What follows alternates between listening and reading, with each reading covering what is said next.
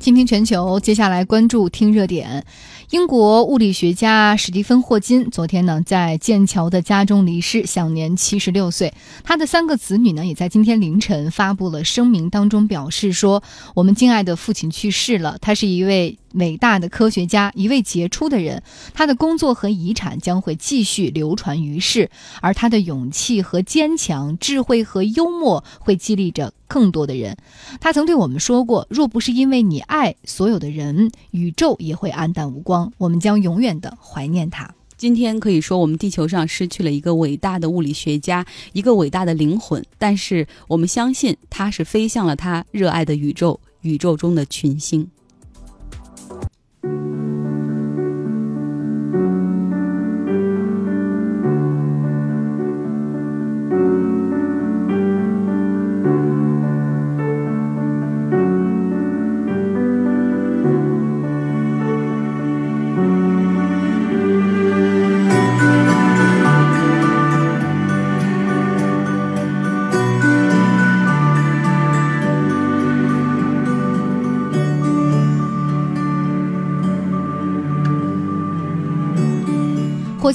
字很多人并不陌生，他是我们人类历史上最伟大的物理学家之一。一九四二年一月八号，他出生在英国的牛津，在那儿度过了十七年的时光，直到一九五九年，他前往剑桥去攻读宇宙学博士学位。而在他毕业的前两年，正是风华正茂的年龄，二十一岁的霍金却被诊断出患有肌肉萎缩性侧索硬化症。当时呢，医生就认为他只能活两年。可是那个时候，他对生活完全没有放弃，学术上他继续加速研究，而在生活当中呢，他跟他的爱人简步入到了婚姻的殿堂当中。嗯，在二十三岁的时候，也就是那两年的时间，霍金就获得了博士学的学位，并且留在剑桥进行研究工作。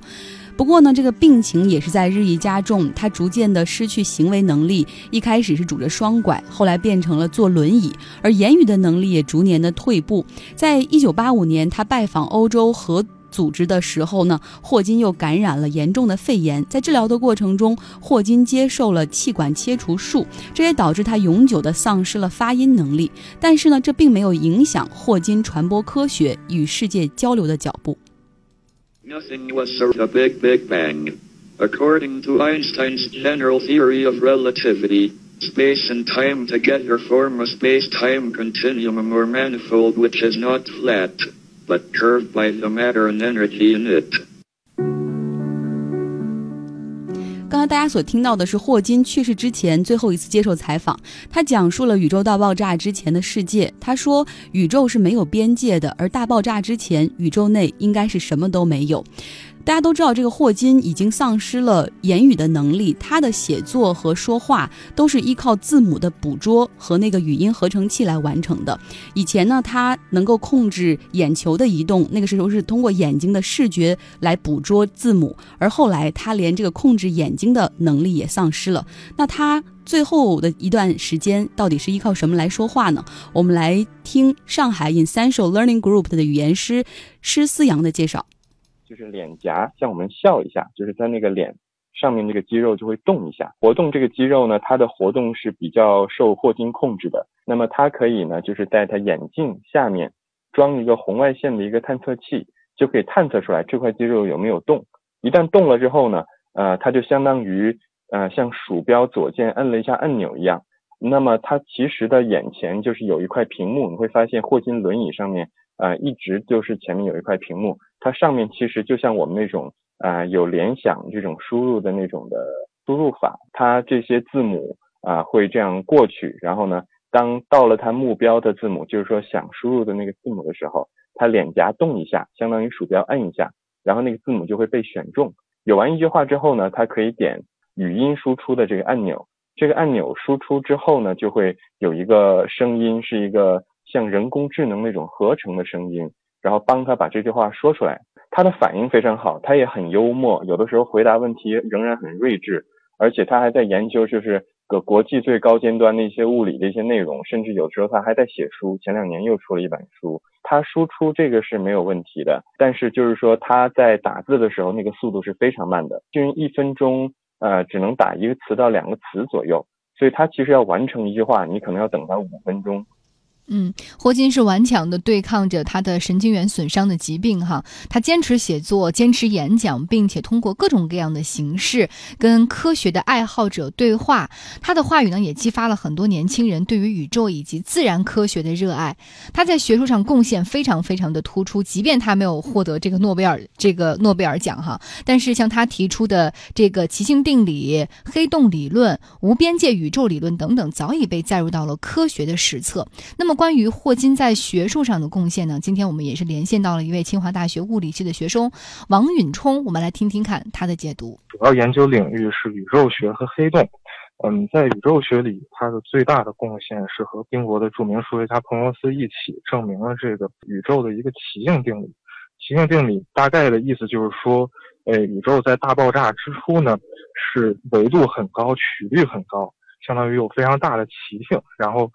随着这个宇宙的膨胀呢，一点点这种曲率在减小，直到变成我们现在这个宇宙里面所看到的这种平直的空间。咱们现在看到的空间是三维的，但是呢，这个宇宙一开始因为能量非常高，这个大爆炸之后很短的时间内，很多力啊什么的都和空间时间没有配偶，它们都还是都是耦合在一起的，所以相当于这种就有非常高的奇异性。我们就是霍金和彭罗斯证明说。宇宙早期确实是这样，就从数学的角度，就是说，如果大爆炸模型成立的话，那么这种奇性理论是一种必然的事情。第一次提出了说，宇宙不仅有呃三维时空间和一维时间，还有相当于说更高的七维，包括各种相互作用力、本征的一些奇性在里面。然后呢，就是黑洞方面，它有两个比较主要的贡献。第一点呢，是它证明了一个黑洞的面积定理，黑洞的熵啊是和黑洞的表面积成正比的，因为我们知道自然界里面的熵呢是形容一个系统的混乱程度的一个量，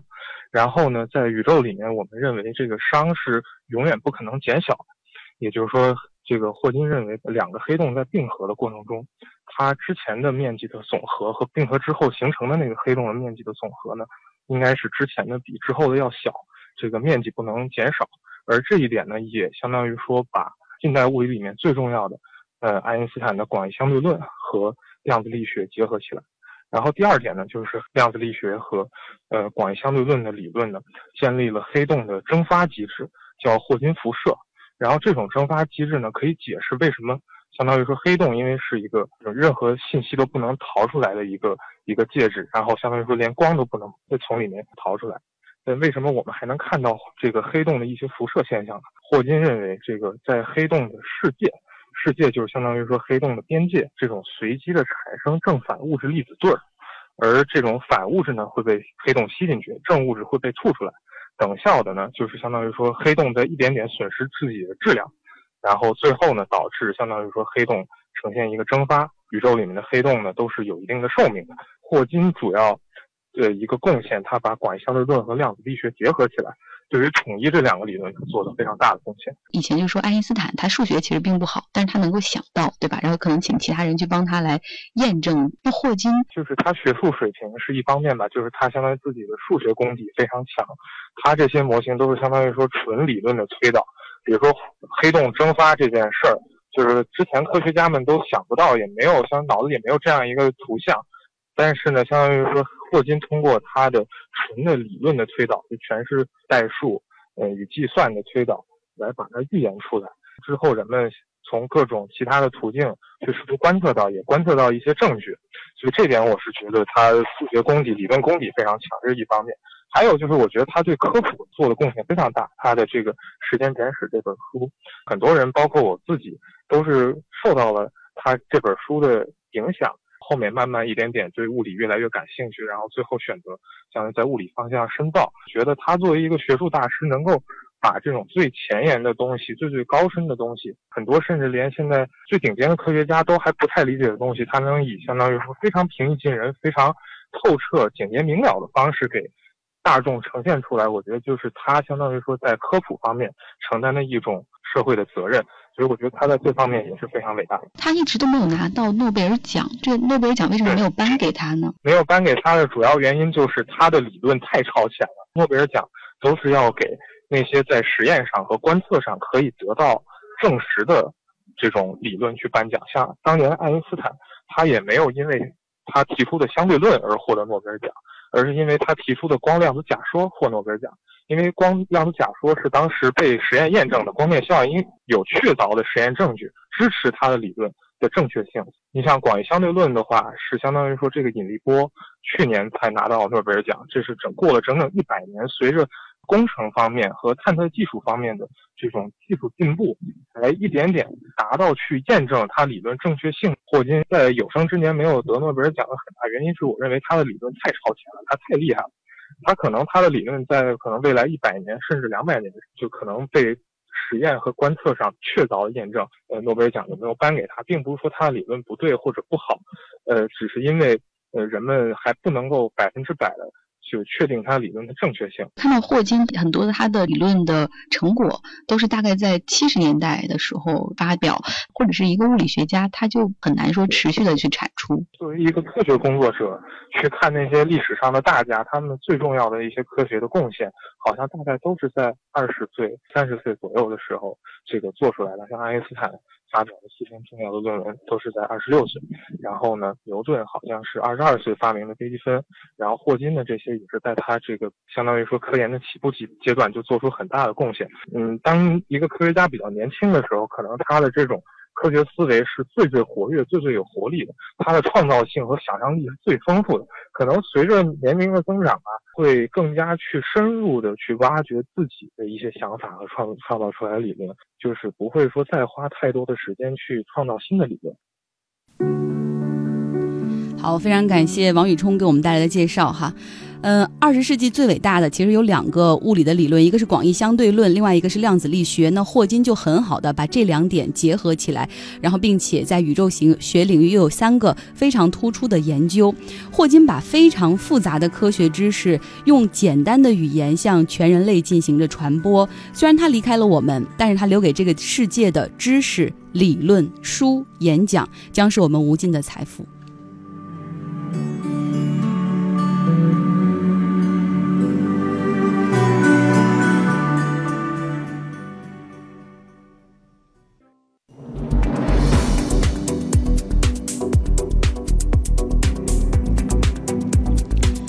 听听全球，接下来继续听热点。我们要来关注美国三大股指，昨天呢出现了集体的下挫，美元指数也出现了下挫，那避险黄金则是随之上涨。美国股市的这个情绪呢，不仅传到了欧洲市场，今天的亚洲股市也是受到波及。日经、韩国综合、还有新加坡富时以及中国香港恒生以及上证深证都出现了下跌，而这一切的导火索。都是美国总统特朗普解雇了国务卿蒂勒森。嗯，这个蒂勒森跟特朗普之间关系不是那么的好。我们都知道哈，两个人在朝鲜问题、伊朗问题、俄罗斯的问题上都有分歧。大家都知道蒂勒森有一天一定会走，但是没有想到会是。昨天，而且更没有人会想到，说是由特朗普总统单方面在社交媒体上推特来宣布这个消息的。然后，蒂勒森之前是刚从非洲回来，然后正准备投身到这个朝鲜问题中去研究、去准备之后可能出现的这个会面哈。那他对于自己会被解职的消息。一无所知，直到别人说你快看一下推特，你被解雇了。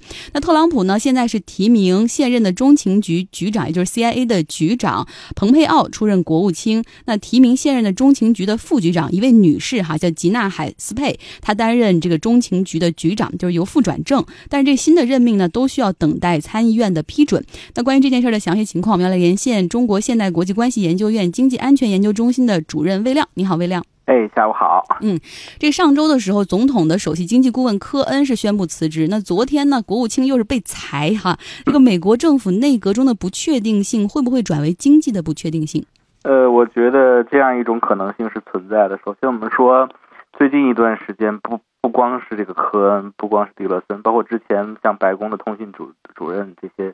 一系列的白宫的班底的人物吧，那逐逐渐在走马换将。这个。也一定是会对美国的本身的政策产生一个系统性的影响的。我们就单说这个国务卿这个职务来说呢，这是在美国政府当中或者它的行政体系中居于首位和有系统重要性的一个职务。那这个职务呢，虽然说它主要是负责外交事务了，呃，但是呢，它在美国整个的政治经济决策当中，如果说他和总统是一条心的话，那他会非常非常吃重的。因此，这样的一种调整呢，实际上。一定是会使得美国的这样一种人事变动影响到它的经济政策的。当然，我们说除了蒂勒森这个被换掉之外啊，它实际上也体现出来了美国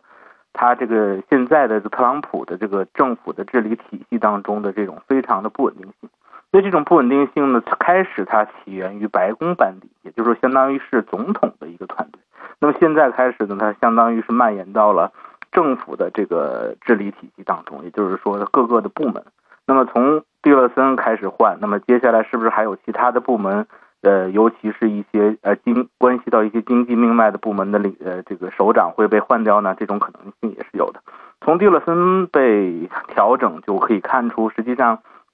当时特朗普在组建这个政府的时候，很多人呢也并不是说他。就非常了解，或者是说他非常满意，或者是说从从他的知识结构啊，从他的治理的思想相一致。那么蒂勒森就是一个例子啊，据说是别人推荐给特朗普。那么在这样一种种情况之下呢，与蒂勒森这个他的这种安排相同的这这些人呢，呃，如果说是呃在经济政策制定的岗位上，那么实际上也会担忧说是不是我也有被换掉那一天呢？那这个是实际上我们说，虽然说从行政的逻辑上说啊，它有一个行政的政策的连续性，如何如何，但是本身它一定是会影响。同时，我们说另外一面，就是说这些呃部门的首长被换掉之后，会不会说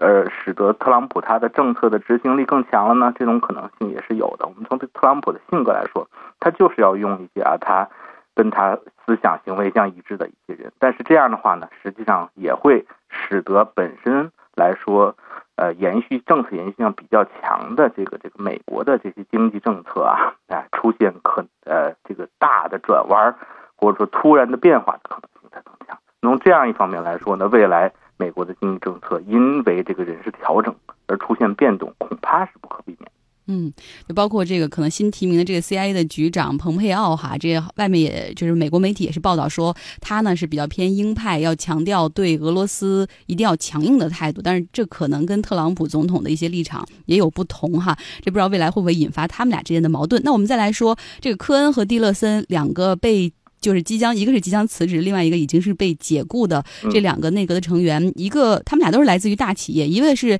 前高盛的银行家，另外一个呢是大石油公司埃克森美孚的前任 CEO。他们两个人都支持自由贸易，反对制裁和贸易战，哈，都觉得要坐下来谈会比较好的，就是能够解决问题。那如今两个人可能陆陆续续都要离开这个白宫了，那会不会让贸易战会向更加激烈的方向发展呢？我觉得。有两种可能性哈，一种就是说美国的政策传统，